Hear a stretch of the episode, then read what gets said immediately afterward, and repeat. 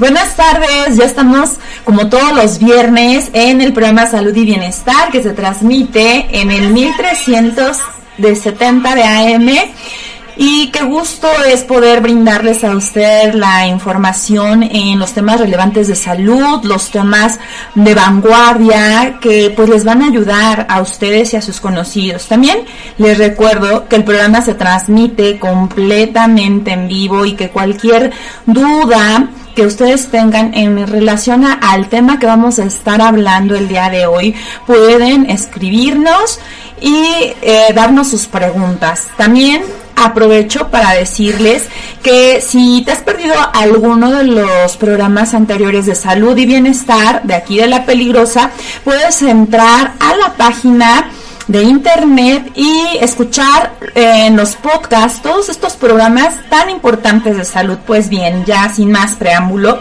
les doy la bienvenida a los fisioterapeutas Diana Laura y Juan José. Gracias por haber aceptado la invitación y estar hoy con nosotros para que nos hablen del tema de estimulación temprana. Y quiero dar la introducción de la formación de los licenciados en la profesión que ellos ejercen como fisioterapeutas.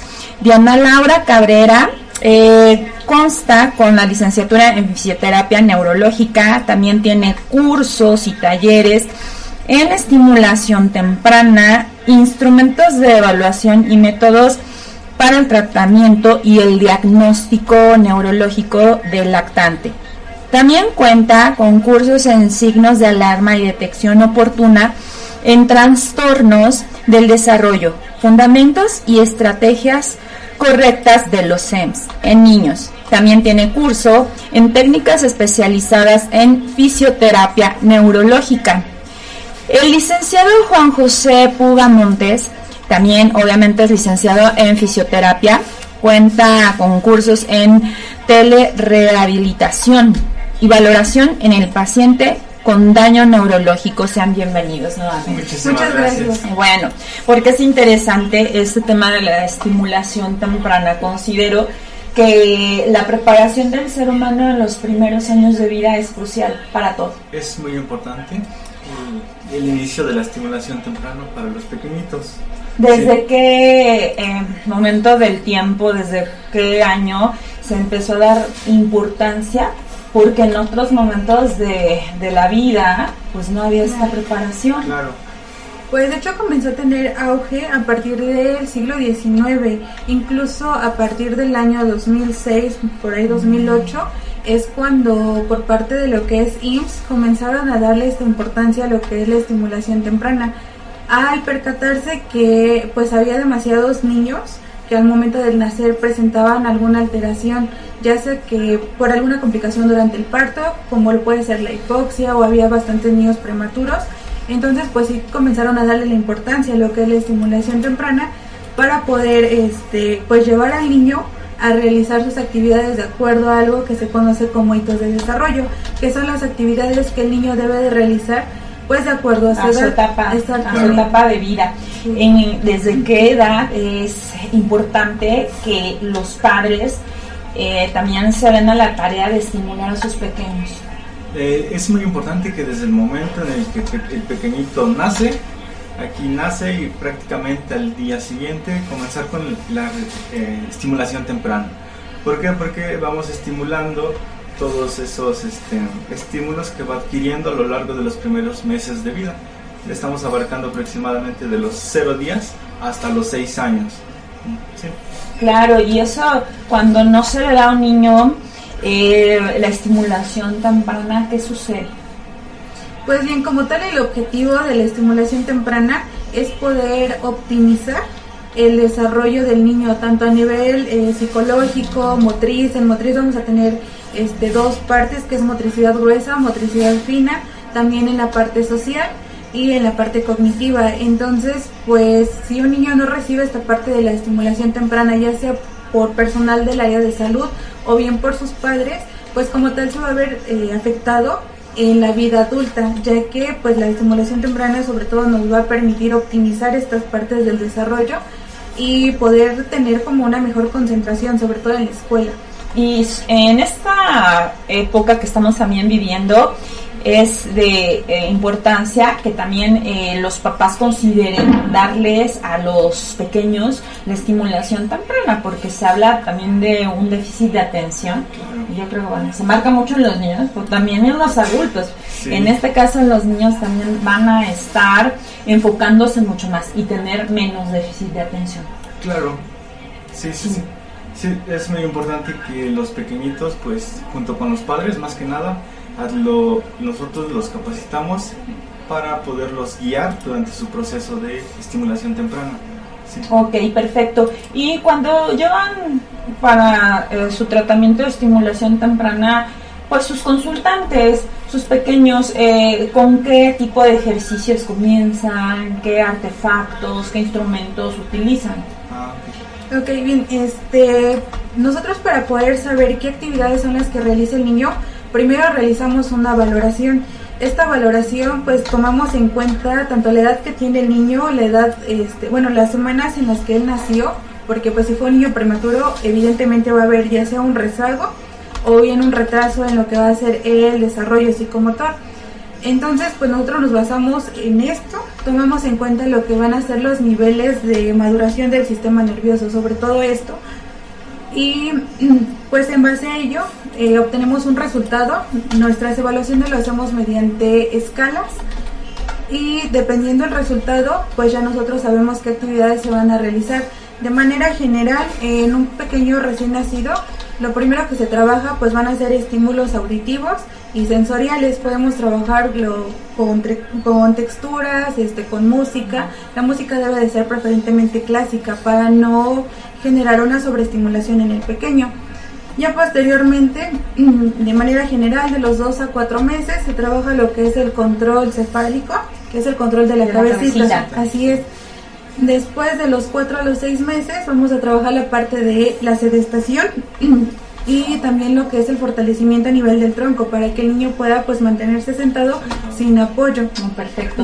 para los que no sabemos qué es sedentación, sedestación, sedestación. Ah, es la parte de sentar. Ah, ok. Sí, cuando el pequeñito se ya tiene más control en su cuerpo. Empieza a tener control porque a los primeros meses, estamos hablando de los cuatro, cuatro meses abajo, pues el pequeñito se siente y no tiene un buen control, se, va hacia los lados, exactamente entonces, a partir de los cuatro meses en adelante es cuando empieza a adquirir ese, esa sedestación de mantenerse correcto.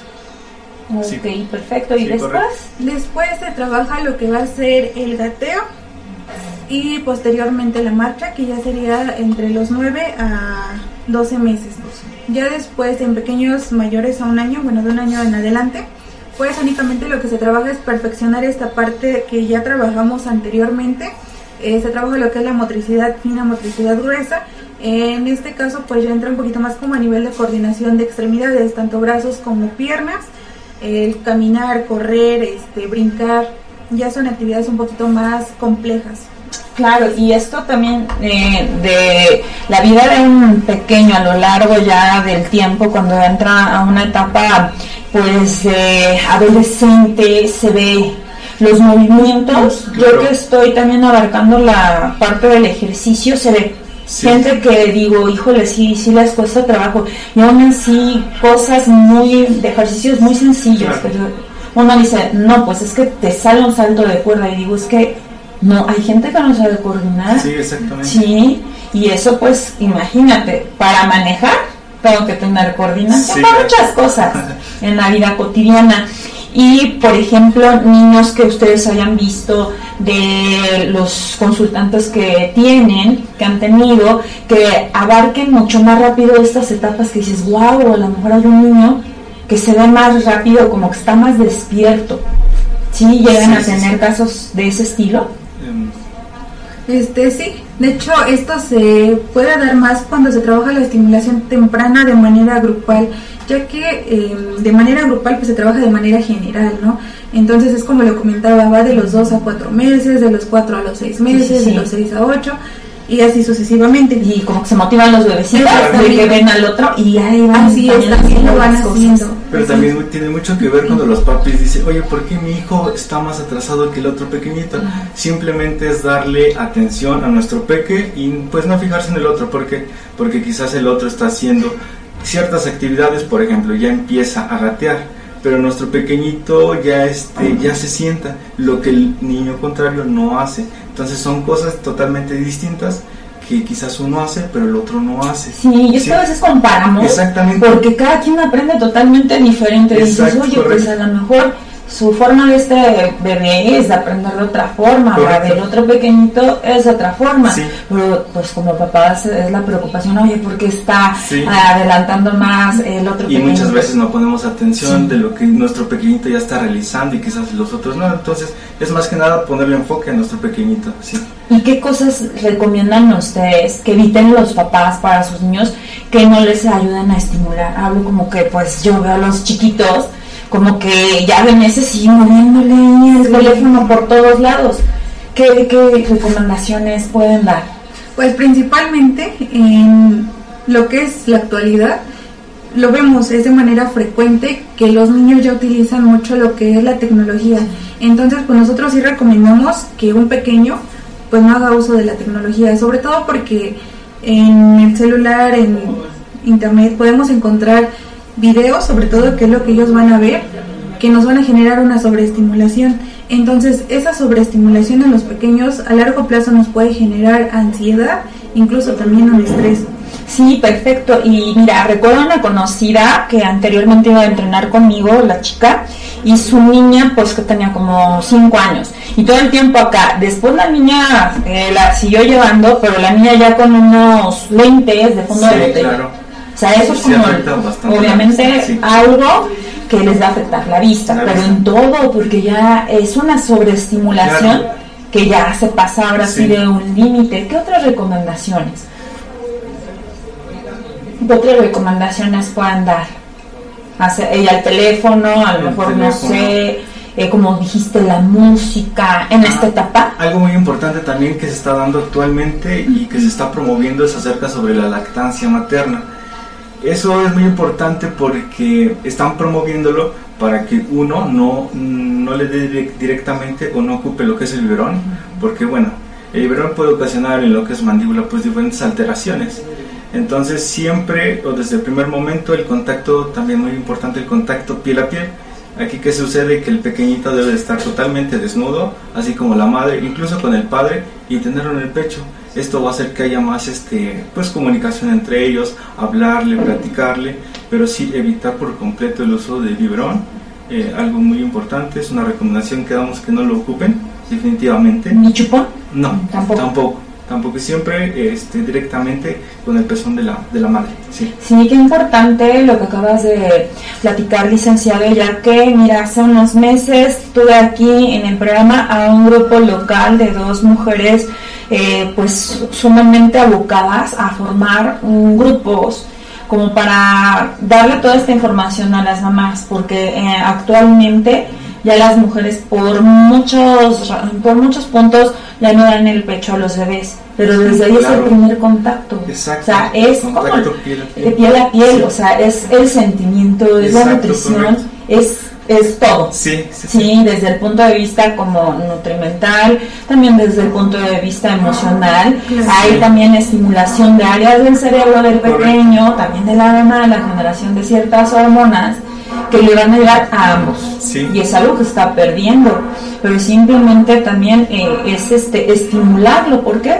Porque hay bebés que también este la el desarrollo de los dientes les va a ayudar eh, el que los amamanten con el pecho sí perfecto y ya en casa ustedes dan las recomendaciones también para los papás como se les quedan tareas para que sigan con ciertos ejercicios los bebitos. Sí, correcto. Así es, nosotros les proporcionamos las actividades que pueden realizar, ya que estas actividades deben de ser de manera secuencial y cronológica. Eso quiere decir que deben de ser adecuadas a la edad que está presentando el niño.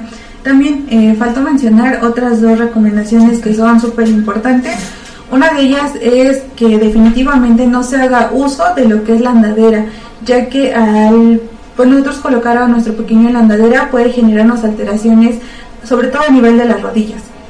Y la siguiente recomendación, pues también sería que este, al momento del caminar, eh, hay una posición correcta para poder enseñar a caminar a nuestro pequeño. Normalmente cuando nuestro pequeño comienza a caminar, lo que hacemos es sostenerlo de las manos y pues realmente esto nos puede nos puede llegar a generar una luxación a nivel del hombro del pequeño, porque todavía no tiene la fuerza ni la confianza suficiente para poder caminar. Entonces, en cualquier momento el niño puede doblar lo que son las rodillas y si nosotros tenemos aquí las mantas, lo jalamos, exactamente. Entonces podemos pues generar sobre todo una luxación a nivel de hombro. La manera correcta para poder enseñarlos a caminar es tomarlos a nivel de los coditos para poder generarles igual esta seguridad a ellos. Okay, también ahorita que comentaba eso acerca de tomarlo de las manos, no porque porque apenas está en crecimiento, entonces sus articulaciones, sus ligamentos, pues ahora exactamente entonces pues es más propenso a sufrir una lesión y verse reflejado futuro. También mencionaba acerca de, las, de la andadera. No sé si han visto a personas que de repente chocan sus rodillas o que de un lado se desgasta más el zapato, pues es por el uso de la andadera de pequeñita. Es muy fácil darse, darse cuenta en una valoración fisioterapéutica cuando, el, cuando hubo el uso de andadera porque las rodillas pegan, camina y pegan y normalmente sufren de pues dolor de rodillas, incluso a, la, nivel de cadera y de tobillo, sí. Sí, sí, entonces muy, muy importante. Muy importante, porque también entiendo los papás, para facilitarse la vida, pues ya lo dejan en la cadera que venga y vaya por la casa, el bebito, y ahí no lo ven. También he checado, hay como ciertos resortitos que le ponen al bebé como para que ande caminando, no sé cómo se llama eso, eso también no está recomendado. Es como una tipo cantera. Exactamente. Pues está recomendado siempre y cuando esté de acuerdo a la edad. Estamos hablando a partir de los 10 meses en adelante. Correcto, todo, todo bien. Pero si estamos hablando que tiene 7 meses y ya lo estamos poniendo a caminar con eso, pues lo estamos sobreestimulando, entonces pues no, no es lo ideal. No es lo ideal. No es, lo ideal. Aquí lo, lo, ideal es ir conforme a sus etapas de desarrollo. Aquí estamos en la onceava semana y correcto, lo podemos ocupar nosotros lo realizamos normal, normalmente con una toalla, lo ponemos por debajo de las axilas y lo apoyamos para que vaya caminando. Y bueno, el uso del rebozo, porque aquí en la localidad y en muchas del país, pues el rebozo para las señoras. Sí es recomendable que tengan al bebé en el rebozo todo enredado. No, porque limitan mucho su, libertad de movimiento, entonces el estar todo el tiempo apretaditos, pues obviamente el pequeñito va a estar ahí este, sin movimiento. Entonces lo que queremos es que el pequeñito se sienta libre. Bueno, por el trabajo quizás, ahorita como lo comenta, las manos, pues no tienen otra alternativa. Pero si están en casa, dejarlo totalmente pues con su ropa ligera y que haga, haga sus actividades normal. Incluso no está recomendado que que lo tapemos mucho, que esté envuelto, como toma de peludos. que antes, antes yo veía más a los pequeñitos así, ¿sabes qué? Ni nada más se les veía medio la cabeza, pero hasta decían, entre más enredados lo tengan, mucho mejor. Pero ahorita yo creo que van cambiando. yo observo y eh, a los pequeñitos y digo, es que están despiertísimos, o sea, están a meses y ya van en la calle, así, o sea, poniendo más atención a los adultos y sobre todo son como que yo, yo digo, ¿no? El ser humano también eh, tiene que evolucionar en muchas cosas físicas, pero pues van a limitar los papás que a lo mejor venimos de otras épocas y, y los van a formar conforme a ellos los formaron, porque es la creencia, ¿no? Y ahí entran como pues sugerencias de las abuelitas, de medio mundo, pero ahí también ahorita cambia todo ese tipo de recomendaciones. Claro, sí. Y yo he visto también que los ponen en las estimulaciones, en sus sesiones, como con semillitas en los pies, con frijol, lentejas, así. Y eso para que les ayude a los chiquitos. Bien, esto nos ayuda para generar una estimulación a nivel sensorial. Sensorial quiere decir a nivel de los sentidos. Entonces, pues nos favorece a percibir diferentes texturas y nosotros también poder, eh, mediante una buena integración a nivel sensorial, poder adaptarnos a nuestro entorno en el que nos encontremos. Un ejemplo es que, por ejemplo, no va a ser lo mismo pararnos o estar de pie descalzos en el pasto o estar de pie a lo mejor en piedritas es esta parte, como que integrar al cuerpo de, a nivel sensorial y poder adaptarnos a, al entorno en el que podamos encontrarnos. Creo que también la estimulación sirve para que el pequeño vaya conociendo su cuerpo, vaya como eh, sintiendo esas partes que tiene. Sí, porque Así es, generamos una, bueno, se llama conciencia corporal, es desde, pues desde recién nacidos, como lo comentaba él anteriormente, el tener a un pequeño todo enredado, le estamos limitando el tener esa conciencia de las extremidades, o sea, tanto bracitos como, como piernas, entonces, pues el niño no va a saber realmente, pues, cómo hacerse, para qué le van a servir. Así Sí, y también actualmente que la gente casi no se mueve, o sea, si de chiquito los limitaron en su movimiento y de grandes más, pues... Sí, porque literal estar eh, enredado pues entorpece los movimientos, sí. sí, entonces lo estamos limitando a que haga actividades, entonces pues definitivamente tenerlos enredados no es una opción. No es una buena opción. Y las técnicas de las terapias de estimulación cambian también dependiendo si hay una enfermedad en los pequeños, alguna discapacidad, todo. Sí, sí, es muy diferente. Y cuando ustedes han trabajado con sus pequeñitos que tienen alguna discapacidad, ¿cuál es la más frecuente a la que ustedes se han enfrentado y han trabajado? Mm, en lo personal, creo que es parálisis cerebral infantil. Eh, es una enfermedad muy común, entonces pues creo que la mayor parte de pacientitos que he tenido con alguna patología han sido han sido de esa, enfermedad. Yo de ahí pues son pacientitos con síndrome de Down y pues algunos pequeños que han presentado hipoxia. La hipoxia es la falta de, oxígeno. al momento del nacimiento. Y ahorita que no es en la época que antes sacaban a los bebés con fuerzas. Ah, ahorita cambia mucho.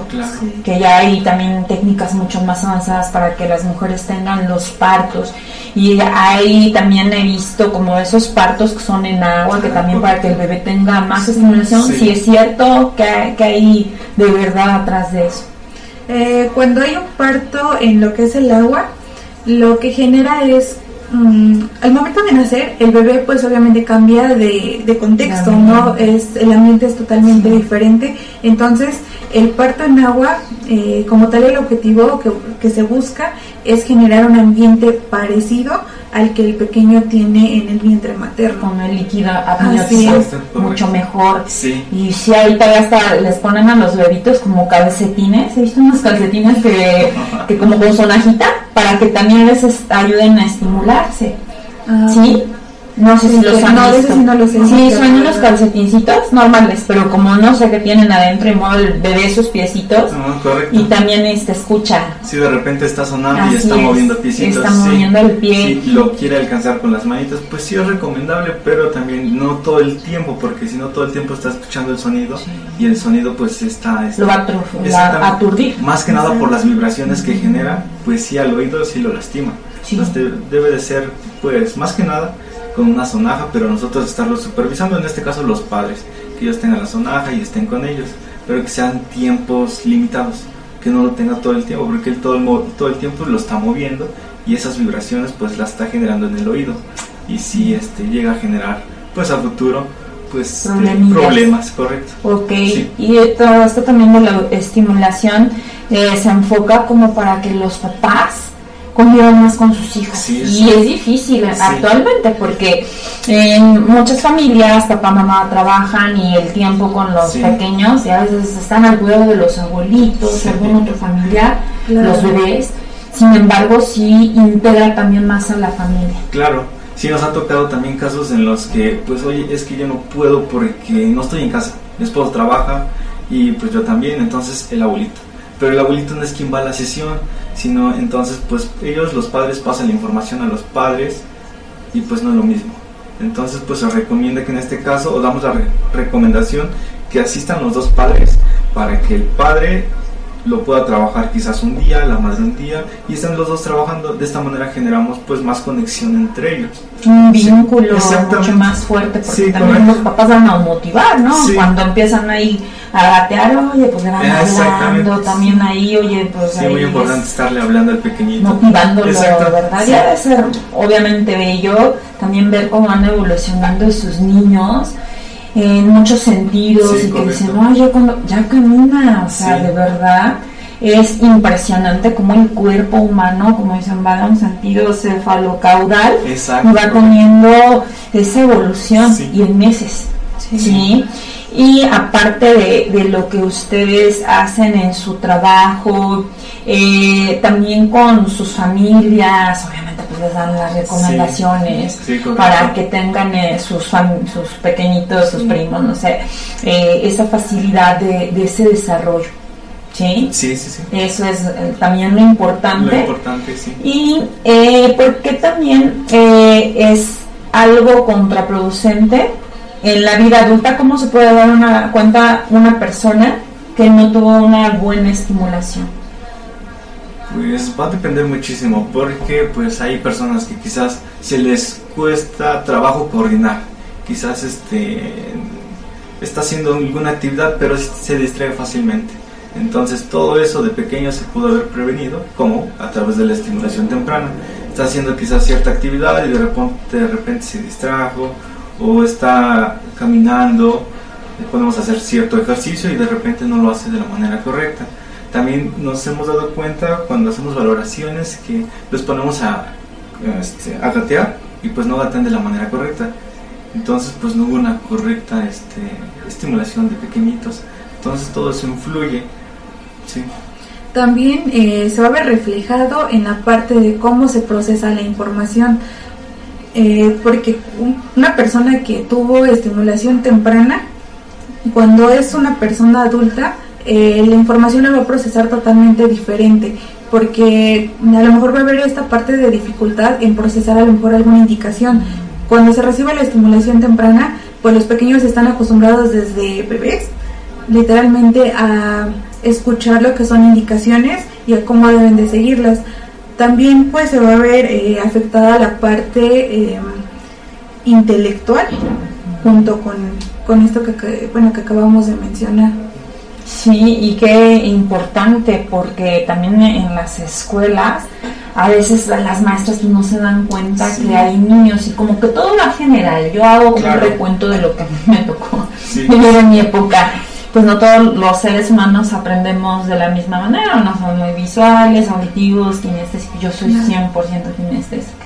Desde la información que nos daban en, la escuela en mi época, pues no solamente visual, y no, pues ¿dónde vas a tener el control de atención? Pero pues también si este no tuvimos de pequeños esa estimulación, pues vamos a andar pero pues muy muy perdidos. Y yo creo que por eso ahora hablan en la actualidad de esos altos índices del déficit de atención, cuando no ha habido, no se ha abocado, y sobre todo en México, como en otros países, que ya hay más información y sobre todo más interés, ¿no? Sí. sí. ¿y ustedes qué, quieren agregar al tema? Que no se sé, esté pasando. No sé si podemos hablar rápidamente de lo que hacemos en una sesión. Sí, sí, sí. Y cómo lo trabajamos. Bueno, eh, para empezar, vamos a hablar sobre un paciente sano un pequeñito sano, claro. Vamos a hablar de los 0 a los 3 meses. Lo que hacemos con este tipo de pacientitos es comenzando a estimular. ¿De qué manera? Vamos a abrir, cerrar manitas. Quizás tiene el puño muy apretado, entonces con nuestro dedo índice vamos a abrir, a cerrar. Vamos a hacer 10 repeticiones, posteriormente codos, abriendo, cerrando, hombros también. De todos, bueno, de ambos brazos vamos a hacer 10 repeticiones, incluso con los pies 10 repeticiones, flexionando, extendiendo, doblando sus rodillitas, las caderas, bueno, la zona de la cadera, flexionando. Vamos a hacer a esta, pues a esta edad 10 repeticiones. ¿Qué tiempo? Porque muchas veces nos preguntamos o se preguntan los padres, ¿qué tiempo lo debo trabajar? Se debe trabajar aproximadamente de 10, de 10 minutos hasta 25 minutos. No es mucho. No es mucho. Ya posteriormente, a los dos meses, sí va a subir la intensidad hasta los 45 minutos, pero aquí ya se van a trabajar más cosas por ejemplo, se le van a aplicar texturas sobre lo que es la cara. Es, el aplicar texturas va a provocar que él flexione, extienda los brazos, que extienda las, eh, las piernas, exactamente, es un estímulo que lo percibe y lo realiza. Entonces, bien, este, podemos, bueno, también agregar que a es, al final de cada sesión va a tener una etapa de relajamiento. Lo vamos a colocar totalmente en boca arriba y se le van a aplicar ligeros masajes muy superficiales en la zona de la cara para que se sienta más cómodo y vaya este, procesando toda esa información, que se vaya sintiendo cómodo. Nosotros al inicio pues sí como que cuesta trabajo porque pues es su primera vez, su primera sesión, entonces quizás no estamos adaptados los padres, entonces cosa de que nosotros lo vayamos este pues adaptando y se vaya adaptando más que nada él a nosotros, porque pues de repente le cuesta, se complica. Bueno, ya posteriormente, después de los cuatro o los seis meses, vamos a trabajar zona de los músculos de la espalda. ¿De qué manera? Lo vamos a acostar, lo vamos a poner boca abajo, debe de estar más o menos a una distancia del mentón a la parte de la superficie, en este caso del, donde trabajamos, de unos 4 centímetros para que no vaya a golpear. Exactamente, exactamente, correcto. Y vamos a igual a estimular flexionando sus bracitos. Aquí ya lo vamos a empezar a preparar para empezar a gatear o el famoso reptar. Pero ese, este, bueno, vamos a flexionar. En los pies tenemos unos famosos puntos motores estos puntos motores a nosotros generar presión en la parte media del pie, tenemos diferentes en todo el cuerpo, pero en la parte media del pie tenemos puntos motores. Nosotros al generar presión va a generar un estímulo de llevar la pierna hacia frente. Es muy importante empezar a, generar, claro, hacer unas 5 repeticiones, no más, no más repeticiones sobre lo que es el piecito, porque bueno, puede generar quizás este, eh, después ya no lo va a adoptar como algo normal porque estamos presión y presión. Entonces es un estímulo que se debe realizar tres, cuatro veces al día, no más. Bueno, entonces le vamos a, pasar lo que es nuestros dedos sobre la columna para que empiece a enderezar, empezar a fortalecer los músculos del, cuello. Y bueno, posteriormente tenemos de los seis meses, ya vamos a empezar con el arrastre, a empezar a gatear. Nosotros aplicamos lo que es una toalla en la zona del abdomen. Uno, uno está sosteniéndolo y el otro va a ir como un patrón cruzado me refiero que lleve una mano al frente y una rodilla de manera cruzada. Entonces va una mano al frente y la otra cruzada. Vamos a hacer una serie de tres repeticiones, no más. Y posteriormente vamos a, a los siete meses, de aquí nuestro pequeñito ya debe ser capaz de, de gatear por sí mismo. Debe de gatear una distancia y sin ningún problema, mm, sin apoyo. Cuando de repente quizás el pequeñito no puede, vamos a generar presión, como le decía usted, sobre el punto motor. Y bueno, el pequeñito pues va a ser capaz. Ya posteriormente de los 8 hasta los 10 meses, el pequeñito ya lo vamos a poner a, a, brincar sobre una pelota, lo vamos a acostar boca abajo, generar pequeños botecitos sobre la pelota para que esto vaya estimulando aún más. Y bueno, finalmente a los 11 meses, pues el pequeñito ya debe de ser capaz de levantarse, poco a poco, irse sosteniendo, que quizás se sostiene de una silla, de la cama, entonces va comenzando ya a cambiar un poquito más. Y bueno, a los 11 meses en adelante ya es cuestión de solo ir perfeccionando todo aquello que quizás... es Correcto, sí. sí. ¿Algo más, licenciada, con lo que gustas concluir la plática de hoy? Pues sobre todo invitar a los padres a tomar en cuenta las recomendaciones que hicimos. Eh, es muy importante pues no dejar el la tecnología al alcance de los pequeños, por, sobre todo por esta parte de no generar una sobreestimulación en ellos y poder pues proporcionarles un desarrollo óptimo como lo es en las en los puntos que lo trabaja la estimulación temprana que va a ser tanto a nivel este motriz, a nivel psicológico, a nivel social y sobre todo a nivel cognitivo, poder pues brindarles de, de esta manera un desarrollo óptimo a sus pequeños y pues que se pueda ver reflejado sobre todo en la vida adulta. Para toda la vida, así es, el más grande regalo. Yo les agradezco a los licenciados en fisioterapia de FisioOn. FisioOn está ubicado aquí en la ciudad de Huamantla. Por favor, den sus datos para que los vayan a visitar. No solamente tienen ese servicio, sí. rápidamente dan así como información de qué otros servicios tienen ustedes. Claro, tenemos servicios como de de pulmonar, cardiopulmonar, tenemos de deportiva, que quizás este, algunas lesiones por hacer algún deporte, que alguna luxación, que algún esguince de la rodilla. Este, también trabajamos con pediátricos, geriátricos, personas adultas, con los pequeños, como ahorita el caso que estamos presentando de estimulación temprana. Y bueno, también tenemos este, incorporado el servicio de eh, tenemos lo que es el servicio de fisioterapia neurológica. Dentro de esta, pues abarca lo que es tratamiento para pacientitos con parálisis facial, con secuelas de evento cerebrovascular, que es lo que comúnmente se conoce como el derrame cerebral.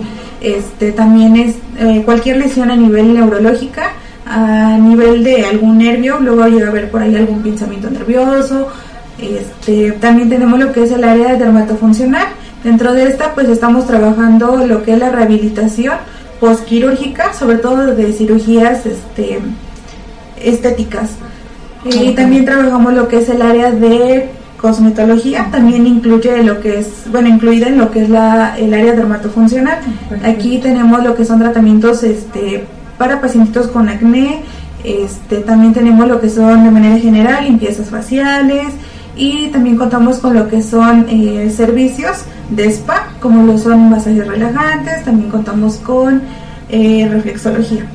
Ah, perfecto, también para que los tengan invitados con, con los temas que eh, están de relevancia, sobre todo con las eh, de masajes para la rehabilitación cuando tienen liposculturas, todo eso. Sí, claro. Pues de verdad yo les agradezco que hayan estado el día de hoy.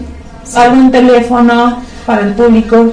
Sí, claro, el teléfono de nuestro consultorio es el 247-204-8320. Muy bien. Sí. Estamos ubicados sobre la Guerrero Sur, 219, eh, esquina con Allende. No, es la Matamoros, Matamoros, la Matamoros y la Guerrero. Ah, es- en pleno centro de Sí. la ciudad de Ah, Guadalajara. Sí, También nos pueden buscar en Facebook, Sí. estamos como Fisium, eh, Fisium con P-H-Y, Ok. así como si lo escribiéramos en inglés. Ok, Así muy bien, pues nuevamente les agradezco de todo corazón el que hayan estado hoy con nosotros para compartir el tema de estimulación temprana y pues les agradezco a ustedes también el que hayan estado hoy en la transmisión. Quédense con los demás programas de La Peligrosa y que tengan un bonito fin de semana. Nos vemos dentro de ocho días. Gracias.